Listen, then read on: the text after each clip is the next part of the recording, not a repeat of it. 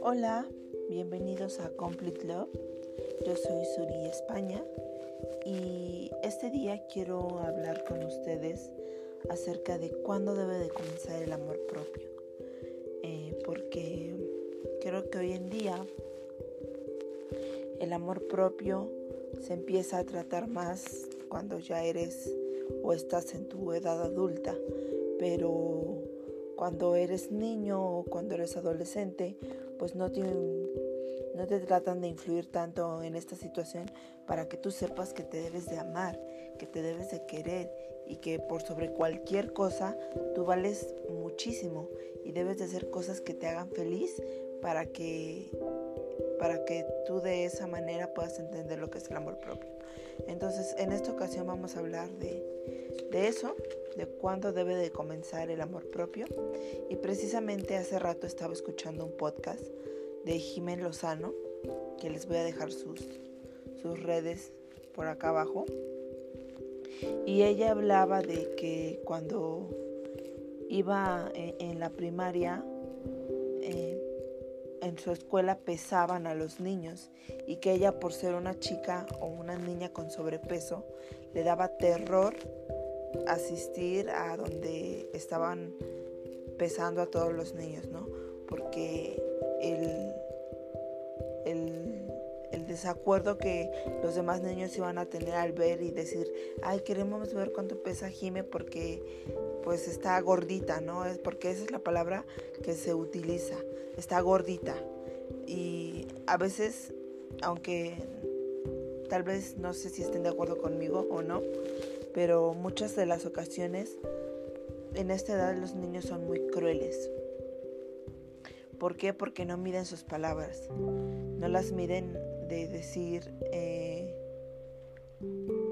ese niño eh, no está gordo, ese niño tal vez tiene algunos problemas, no sabemos en, qué momento eh, empezó a desarrollar una mala salud porque estar así es tener tal vez una mala salud de, respecto a, la alimentación. Pero sí, eh, entonces con este ejemplo que puso Jime, pues me hizo pensar en muchísimas cosas, ¿no? De que ella, pues cuando estaba niña, ahí fue cuando se devaluó un poco su amor propio. Y entonces yo me puse a pensar cuándo fue que mi amor propio se devaluó. Y entonces recordé que cuando yo iba a la, a la primaria, ah, perdón, iba al kinder, yo también era una niña con sobrepeso. Entonces cuando yo iba al kinder yo no tenía amigas.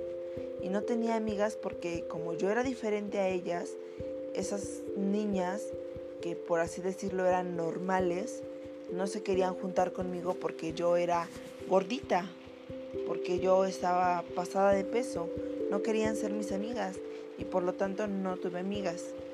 Después de eso, eh, que será también otro tema de otro podcast, eh, para ese entonces yo empecé a desarrollar la enfermedad que me diagnosticaron apenas hace tres años y medio.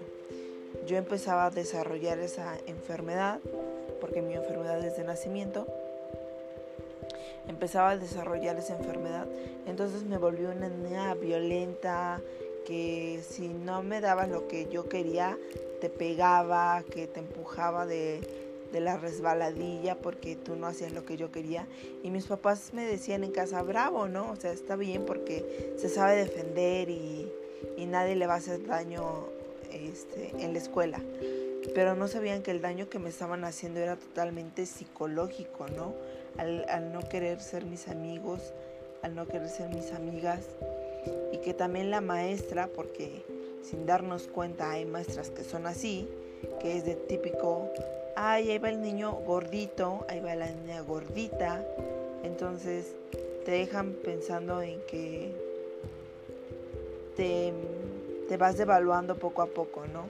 Que si no eres como los demás dicen, como es el estándar en ese país, en esa ciudad, eh, en esa escuela, en ese grupito de amigos, si no, es, si no eres el estándar, entonces no, no puedes caber dentro de ese tipo de, de círculos sociales, por así decirlo. No sé si me, si me está explicando, pero de esta manera fue ahí cuando en, en lo personal mi amor propio se devolvió muchísimo porque yo en serio quería tener amigos, yo en serio quería jugar con los demás. Era una niña, tenía cuatro o cinco años, entonces, ¿qué es lo que quieres a esa edad? Pues ser un niño normal, ¿no? Y cuando no entras en ese estándar de calidad de ser normal por ser flaco o por ser flaca, si no lo eres, te daña muchísimo la, autoestima, porque en, en, mucho se basa de eso el amor propio, en la autoestima, en tener una autoestima alta. Y es muy difícil tener una autoestima alta si a tu alrededor hay personas que diario te le están bajando. Me pasaba también con mi hermano, que me decía, ay, es que yo le decía, es que tú estás flaquito. Y él me decía, ay, sí, pues tú eres un costal de papas, ¿no? O gorda, o cada vez estás más gorda. Entonces, todo, todas estas situaciones que te llegan a, a suceder cuando eres niño empiezan a devaluar tu amor propio. Luego sucedió que pues yo fui creciendo, me fui a la primaria y entonces ahí en la primaria pasó justamente lo mismo. Me pasó lo mismo que a Jime, en mi escuela también nos pesaban. La maestra, no sé por qué, pero nos llegaba a pesar, supongo que porque pues tenían que tomar algunas algunos datos de nosotros, pero para mí también fue algo horrible, horrible, totalmente horrible y desgastante emocionalmente. Entonces yo llego a la primaria, me pasa que tres años soy como que la inteligente del salón porque llevo un poco adelantada, pero al mismo tiempo soy la obesa del salón y por lo tanto los gordos, según los niños de esa edad o en mi tiempo, no deben de tener amigos. Entonces, lo que crearon en mí es que yo no tenía amigos porque estaba gorda. Y entonces yo crecí igual que muchas otras mujeres odiándome por estar gorda. Pasaron los años, llegué a, quinto de primaria y recuerdo que para ese tiempo estaba una novela súper popular que se llama RBD, que pues los que son de mis tiempos lo entenderán completamente. Y entonces había diferentes personajes, ¿no? Y entonces las niñas de ese tiempo pues querían ser determinado personaje y había una, una chica en especial que se llamaba Mia Colucci, que era como que la más delgada del planeta y la súper bonita y la súper inteligente y la súper todo. Y entonces todas las niñas querían ser ella. Pero ella tenía una amiga que estaba gordita. Entonces ella era como que la que nadie le, le, prestaba atención. Eh, o, eso es lo que recuerdo, porque en realidad no es que yo la haya visto, pero es como que de lo que hablaban las niñas todos los días en la escuela. Entonces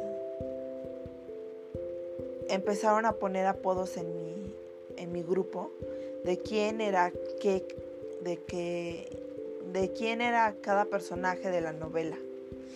Y entonces a mí me pusieron que yo era la niña gorda de la novela, ¿no? Entonces yo sufrí muchísimo cuando tenía esa edad porque yo no quería ser la niña gorda. Eh, entonces pasé al último año de primaria, eh, me gradué y todo como la gorda, inteligente pero gorda, ¿no? De esas que son como que típico que pasa en las películas que primero es gordita o es feita o es cualquier término. Ojo, aquí no estoy diciendo que, que alguien es feo por determinada situación, ni que alguien es feo, por, sí, por así decirlo. Porque muchas personas tal vez pueden decir, ah, ya dijo que eres feo si eres tal cosa. Y no, no existe nadie feo todos somos hermosos y todos somos bellísimos, pero hace falta que nos demos cuenta de nuestro amor, de nuestro valor propio para que lo podamos entender. Bueno, entonces yo llegué al último año de primaria, me gradué como la gorda, pero la inteligente, como en todas las películas estas donde después se transforma y en un cisne blanco y bonito y todo padre. Bueno, pues me pasó algo similar. Yo entré a la secundaria y yo seguía siendo la gorda en primer año de secundaria. Entonces, lo que sucedió fue que me, pusieron otra vez apodos de cosas que no me gustaban. Entonces yo ya, ya, había pasado seis años en la primaria, tres años, dos años en el kinder, aguantando que me dijeran gorda. Yo no lo iba a permitir un año más.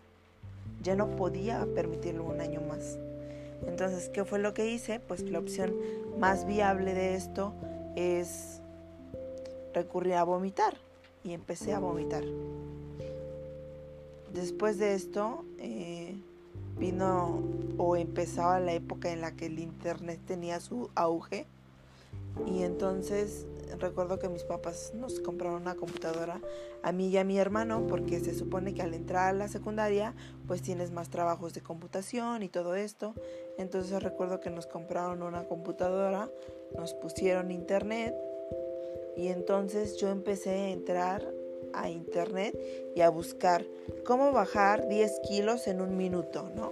Por ejemplo. O dietas para bajar de peso o qué hacer para bajar de peso y no hacer ejercicio, porque eso sí, nunca me ha gustado el ejercicio. Soy una papa enterrada para el ejercicio. Entonces eh, buscaba cosas así en internet hasta que llegué a unas páginas que se llamaban Proana y Promía. Ahí fue donde descubrí lo que era la anorexia y la bulimia. fue algo y fueron años totalmente perversos porque estuve hundida en esa enfermedad casi siete años,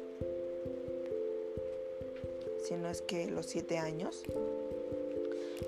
Estuve hundida en esa enfermedad tan fea que, que te desgasta, que te sientes impotente si, si no llegas a un, a un peso ideal, que, te, que ya no solamente te marca el estándar de la sociedad, sino que se hace una sociedad aún más pequeña, un círculo más pequeño donde son puras anoréxicas y puras bulímicas, diciéndote que si mides unos 60 debes de pesar 39 kilos. Así de crueles son estos sitios de internet. Y entonces yo lo que hacía es que eh, en esas páginas había algo que le llamaban hacer carreras carreras de bajar de peso. Entonces tú tenías que bajar tantos kilos en tantos días y si llegabas a la meta pues habías ganado la carrera.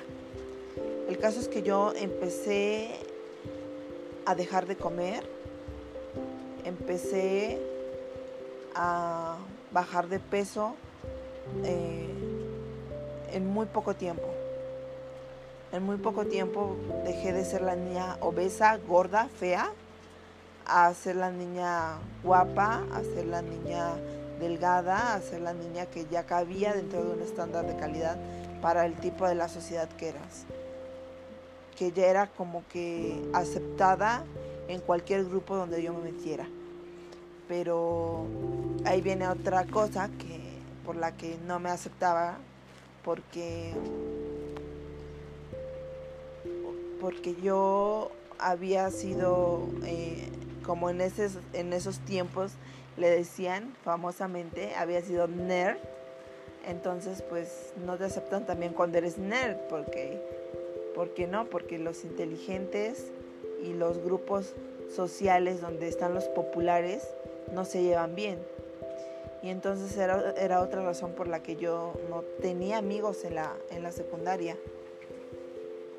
Entonces, eh, ¿Qué fue lo que hice? Que me metí a grupos de ortografía, declamación, música. Eh, recuerdo que odiaba tanto que que los niños y las niñas no de esa edad, porque son niños y niñas aún todavía, no me vieran como yo quería que me vieran. O tal vez ya ellos ya me veían como, como lo que yo ya era, porque yo ya era delgada, pero yo no me aceptaba. No me aceptaba eh, en, en ese momento. Y es que buscas formar parte de algo como un grupo, ¿no? Y entonces como yo todavía no entraba en mi grupito de anoréxicas, pues yo sentía que tampoco entraba en cualquier grupo, entonces me daba pena que los demás me vieran. Entonces lo que hacía era ir a esconderme a la biblioteca, o sea, no salía al receso, que en ese tiempo se llamaba así, al receso o, recreo como le dieron algunos. No salía a receso porque no quería que las demás personas vieran mi cuerpo y, y que me vieran y que yo sintiera que que me estaban juzgando otra vez por las mismas situaciones. Así que fue muy duro pasar eso y me di cuenta que ahí el amor propio que, que aún me quedaba, un poquito de lo que me quedaba en lo recóndito de mi ser, se había destruido totalmente. Por, por eso eh, este programa se me hizo muy importante porque ¿cuándo debe comenzar el amor propio? El amor propio debe comenzar desde que somos niños, desde que estamos en el vientre de mamá, de, que la mamá nos consiente y esto pues ya es más que obvio y lo sabemos, ¿no? Y es que un bebé cuando nace, pues no se podría decir que ya trae amor propio, pero sí trae todo el amor que ya le han estado dando desde el vientre de la mamá. Pero crear el amor propio, o desde cuándo se debe de comenzar el amor propio, es desde que somos niños debemos de empezar a aceptarnos como somos, aunque sea algo difícil, porque lo es, es una tarea muy difícil comenzar a amarse a sí mismo, porque eh, por las razones ya mencionadas, ¿no? Y también yo creo que sería muy bueno que en ese capítulo habláramos de quién debe de proporcionar y, también de propagar el amor propio en un niño, porque cuando somos niños estamos buscando nuestra identidad y aún no sabemos quiénes somos o lo que queremos ser. De eso también ya hablaremos en otro podcast.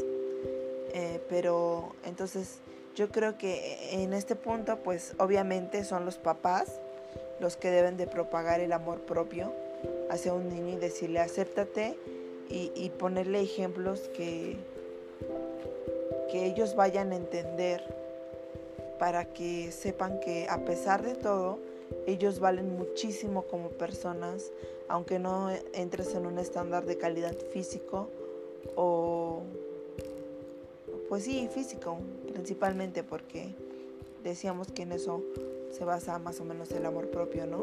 En, en algo físico bueno, aparte de que existen otras cosas en las que se basa el amor propio, como pues lo mental también, eh, el estándar económico que a veces algunos llegan a tener, pero eso ya es tema para, para otro episodio.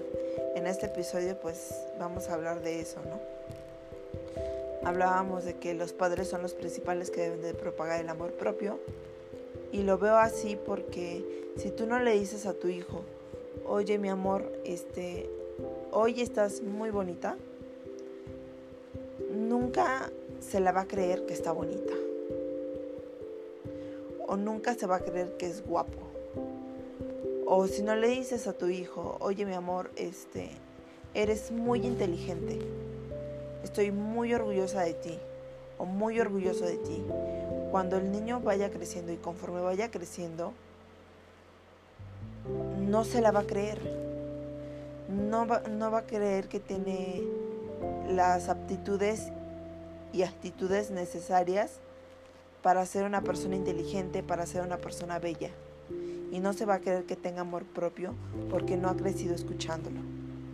Entonces, esa es otra de las razones por las que los papás principalmente deben de proporcionar esta ayuda inmediata y práctica a los niños desde que son menores de edad, desde que ya tienes contacto visual con ellos físicamente porque hablábamos del vientre y pues sí, ¿no? Obviamente en el vientre los quieres, los apapachas y todo, pero ¿qué hay de ya cuando ya nacieron? Y entonces desde el primer contexto visual decirle, eres hermoso.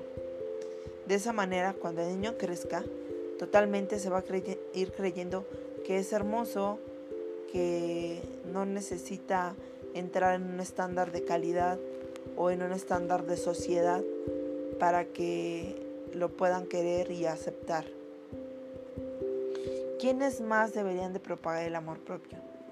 Pues yo digo que, y estaría muy feliz si hubiera una materia así en el kinder, en la primaria y en la secundaria, y parte de la prepa, porque es donde se forma tu, tu identidad.